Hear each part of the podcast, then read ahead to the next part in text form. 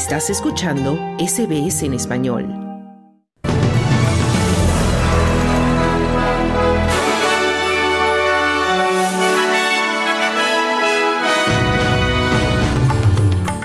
Continúan las reacciones a la histórica moción de censura Scott Morrison. Se multiplican por 100 las denuncias de delitos de sextorsión por Internet a menores de edad. Y Australia da la sorpresa en el Mundial de Qatar y se impone a Polonia. Ya espera a Argentina. Estos son los titulares de este jueves 1 de diciembre.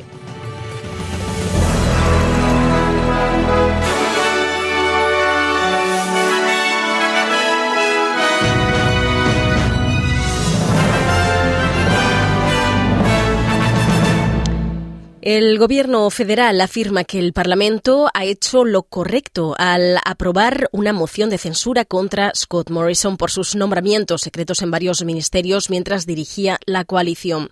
El voto del Parlamento a favor de la censura, por 86 votos a favor y 50 en contra, convirtió al ex primer ministro en el primero en ser reprobado de forma formal.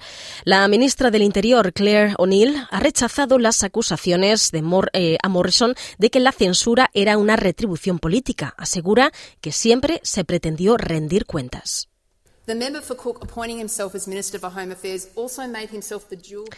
El miembro de Cook, que se nombró a sí mismo como ministro de Interior, también se convirtió en el doble jefe del ASIO de la Policía Federal Australiana. No dijo a los funcionarios del departamento que lo, que lo había hecho. Así que, ¿qué habría pasado, diputado, si hubiéramos tenido un ataque terrorista, por ejemplo, importante durante el periodo en el que teníamos dos ministros del Interior? ¿No se da cuenta el diputado de Cook de que eso habría creado una crisis de seguridad nacional para el país? se preguntaba.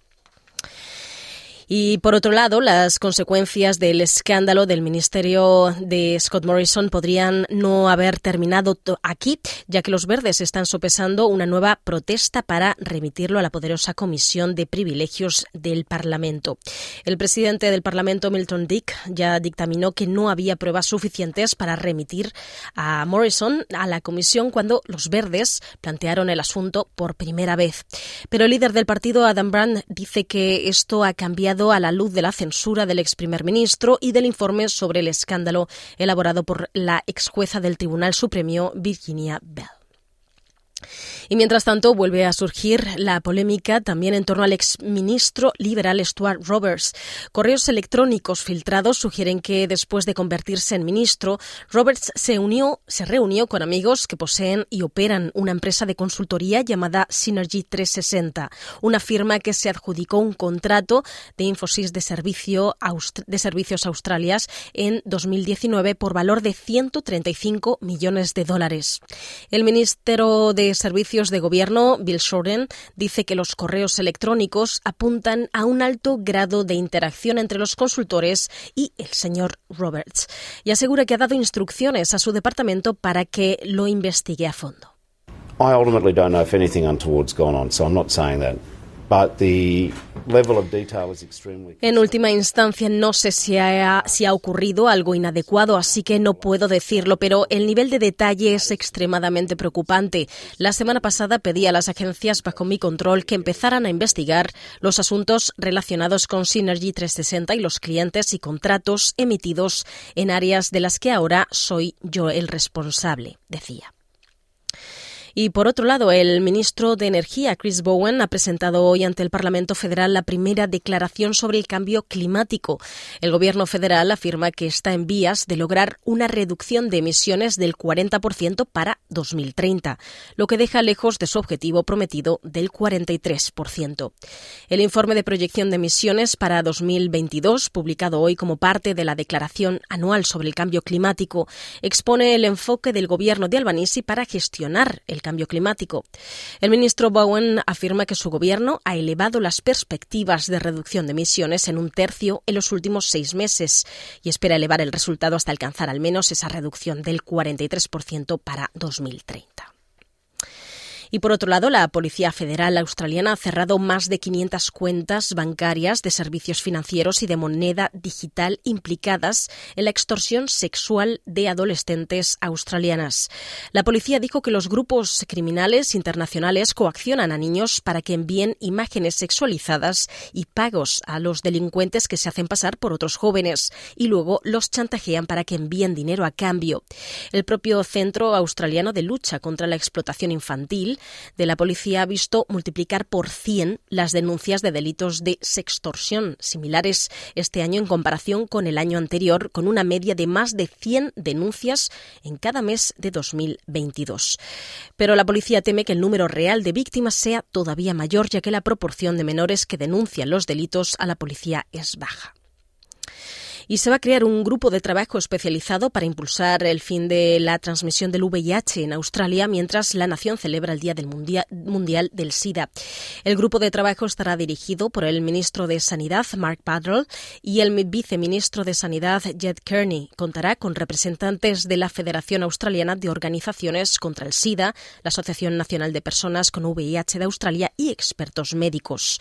Su tarea consistirá en eliminar los cuellos de botella del tratamiento y trabajar para conseguir el objetivo de que no haya más transmisiones de VIH en Australia y los delincuentes que robaron la información de toda la base de clientes de Medibank Private han liberado durante la noche un archivo de datos masivo con más datos sensibles de clientes, según ha confirmado la propia empresa.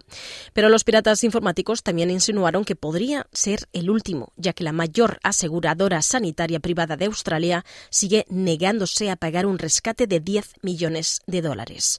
Medibank ha declarado que todavía está analizando sus datos publicados esta mañana, pero parece que se trata de información de clientes robada por los hackers. Unos 9.700.000 clientes actuales y antiguos se han visto afectados. Y por otro lado, Australia consiguió anoche una histórica clasificación a octavos de final del Mundial de Qatar 2022 al vencer por 1-0 a Dinamarca y quedarse con el segundo lugar del grupo D, que le hará cruzarse con Argentina de Leo Messi en la siguiente ronda. Más adelante, en hora 13, ampliaremos toda la información en nuestro segmento diario del Mundial de Qatar. Y miles de egipcios han exigido al Museo Británico la devolución de la piedra de Rosetta, una petición organizada por la decana de la Academia Árabe para la Ciencia, Tecnología y Transporte Marítimo, Mónica Hanna, pidiendo la devolución de la piedra, según ha recogido hasta ahora 4.200 firmas. La piedra es actualmente la pieza central de una nueva exposición en el mayor museo de Londres, que se celebra, que celebra el 200 aniversario del desciframiento de la piedra tras ser desenterrada por los colonialistas en Egipto en 1799. La institución londinense afirma que obtuvo la piedra de forma legal, pero Hannah dice que eso no es cierto. Today the Rosetta Stone for me is a symbol of Western colonialism over my culture. Um, uh, Hoy en día la piedra de Rosetta es para mí un símbolo del colonialismo occidental sobre mi cultura. Representa un botín de guerra, representa la violencia cultural. Y no solo pido su restitución, sino que estoy formando generaciones de estudiantes que se convertirán en investigadores para que continúen la lucha hasta que la piedra Rosetta regrese a Egipto, decía. La piedra es una de las más de 100.000 reliquias egipcias y sudanesas que alberga hoy en día el Museo Británico.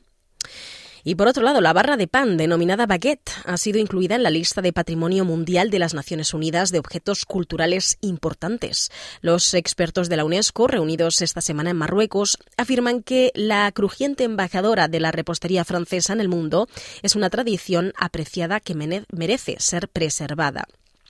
El reconocimiento se produce tras la advertencia de la Confederación de la Industria Francesa de Panadería y Pastelería sobre el continuo declive del número de panaderías tradicionales, con el cierre de unas 400 cada año en el último medio siglo.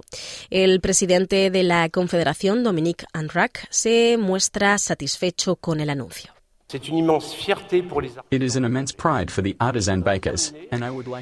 Es un inmenso orgullo para los panaderos artesanos. Me gustaría terminar trayendo a colación esta baguette que tengo en la mano con una cita de Abad Pierre que los, que los hambrientos tengan pan, que los que tienen pan tengan hambre de justicia y amor, decía. Y por otro lado, les contamos que un primer grupo de personas transgénero, intersexuales y no binarias podrán cambiar su identidad en Venezuela, según anunciaron este miércoles activistas del colectivo LGBTI, que celebraron esta conquista alcanzada tras protestar encadenados durante una semana en una plaza de Caracas. El pasado 23 de noviembre, miembros del movimiento LGBTI se encadenaron a las afueras de la Defensoría del Pueblo en Caracas para reclamar que las personas transgénero en Venezuela puedan cambiar su identidad, como lo establece la Ley Orgánica de Registro. Tras cumplirse nueve días de la protesta, activistas fueron recibidos el martes por las autoridades del Parlamento de mayoría oficialista.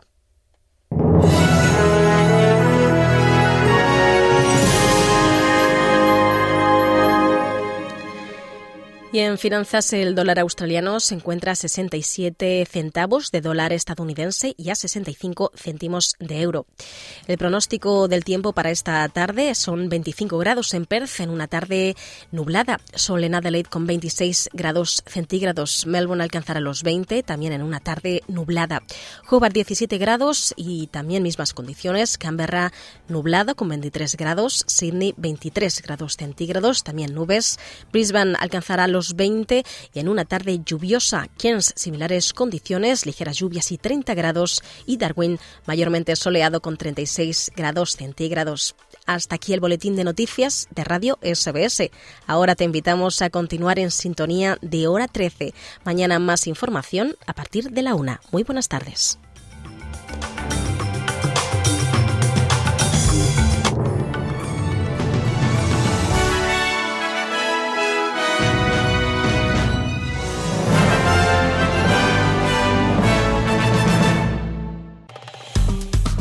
Dale un like, comparte, comenta. Sigue a SBS Spanish en Facebook.